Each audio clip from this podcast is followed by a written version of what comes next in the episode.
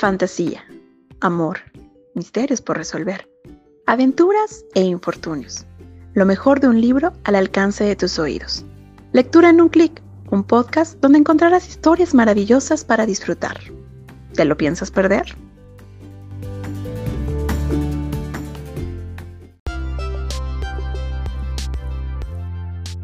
Mi nombre Albino Caballero Romero. Soy coordinador regional de archivos históricos de la Coordinación de Archivos, que depende de la Subdirección de Bibliotecas y Publicaciones de la Secretaría de Cultura del Gobierno del Estado de México. En esta ocasión les hablaré del concepto de archivo. Iniciaré con el que maneja el Consejo Internacional de Archivos. Nos menciona que la palabra archivo proviene del latín archivium y se refiere al conjunto de documentos producidos por personas físicas o jurídicas, públicas o privadas, en ejercicio de su actividad por otro lado, nuestra Ley General de Archivos nos dice que un archivo es el conjunto organizado de documentos producidos o recibidos por los sujetos obligados en el ejercicio de sus atribuciones y funciones, con independencia del soporte, espacio o lugar en el que se resguarden. De tal manera que para un uso adecuado de los documentos necesariamente debemos de manejar tres tipos de archivo.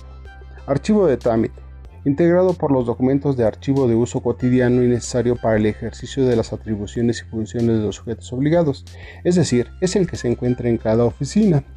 Archivo de concentración, integrado por los documentos transferidos de las áreas o unidades productoras cuyo uso y consulta es esporádica y que permanecen en él hasta que sean sometidos a una valoración en donde se contempla su relevancia histórica. Y finalmente, archivo histórico, integrado por documentos de conservación permanente y de relevancia para la memoria nacional, regional o local de carácter público. En ningún aspecto o en ningún momento se puede contemplar al archivo como una bodega, pues es ahí en donde se resguarda la memoria histórica y que es tan importante para la reconstrucción de la historia nacional.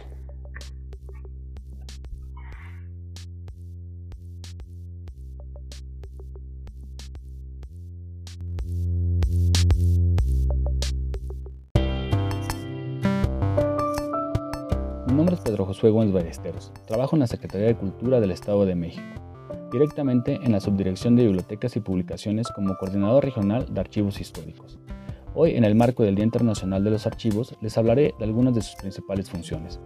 Dentro de los archivos se desarrollan múltiples actividades, algunas de ellas inician prácticamente después de haberse generado un documento.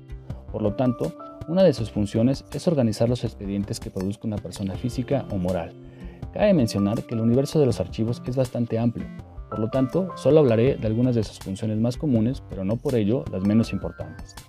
Otra de las responsabilidades de los archivos son asegurar la localización y consulta de los expedientes, esto mediante la elaboración de inventarios documentales. También deben resguardar la información que haya sido clasificada de acuerdo con la legislación en materia de transparencia y acceso a la información pública. Recuerden que en los archivos se encuentran nuestros datos personales. Después de un cierto tiempo, los archivos transfieren la documentación a otros archivos que forman parte de la misma institución, ya sea pública o privada. Antes de hacer esas transferencias, los archivos deben de hacer una depuración documental con la intención de que solo se transfiera información que sea útil e importante.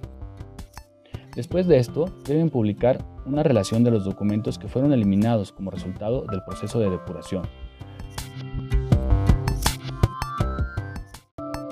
De las etapas más bonitas de los archivos es su etapa histórica, en la cual debe brindar servicios de préstamo y consulta al público, así como difundir el patrimonio documental. Para ello es necesario que implementen políticas y estrategias de preservación que permitan conservar los documentos históricos y aplicar los mecanismos y las herramientas que proporcionan las tecnologías de información para mantenerlos a disposición de los usuarios.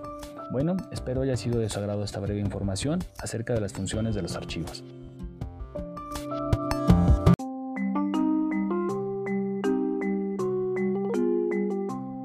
Nombre es José Chávez Castañeda y me desempeño como coordinador regional de archivos históricos municipales, actualmente comisionado en la Subdirección de Bibliotecas y Publicaciones de la Secretaría de Cultura y Deporte del Estado de México. Hoy hablaré un poco sobre la profesión del archivista, muy importante pero a la vez poco reconocida y que además es un tema que da para mucho. La profesión del archivista es por un lado de suma importancia y responsabilidad, ya que quien se dedica a ella tiene en sus manos toda la documentación que contiene la información sobre la institución pública o privada que la ha generado. Por otro lado, es una profesión de mucho interés porque se tiene la oportunidad de conocer la historia y desarrollo de esas instituciones, que en ocasiones también resguardan documentación de personajes importantes.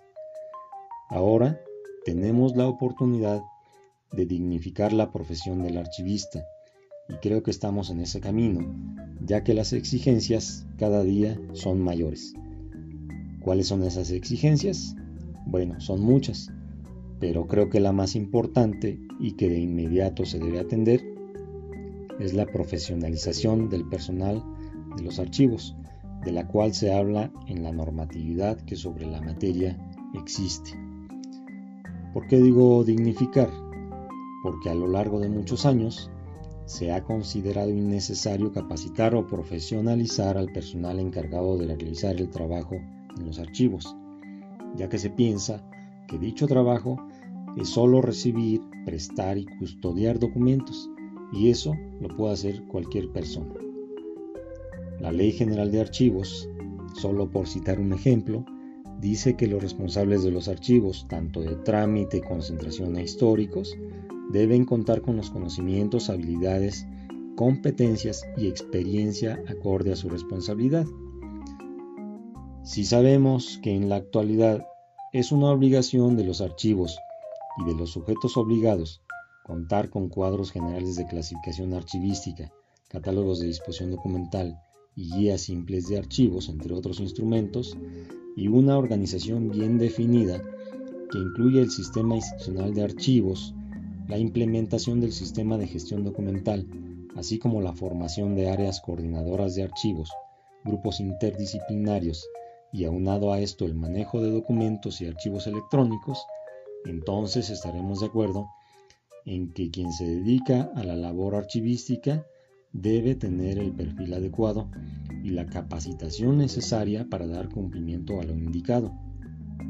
De igual manera, la ley general mandata que una de las obligaciones del sujeto obligado es establecer las condiciones que permitan la capacitación de los responsables para el buen funcionamiento de los archivos. Si hacemos referencia a los archivos históricos, hablamos de que el archivista deberá tener conocimientos sobre historia, sobre paleografía, que es el estudio de las escrituras antiguas, entre otras disciplinas o ciencias, debe también hacer las veces de investigador para tener los elementos y la información que le permitan un trabajo más profesional, para contar con un archivo que cumpla el objetivo de ser un centro de información que contiene la memoria histórica. Como podemos darnos cuenta en lo poco aquí comentado, el archivista capacitado es pieza fundamental para las instituciones que han producido y continúan produciendo documentos.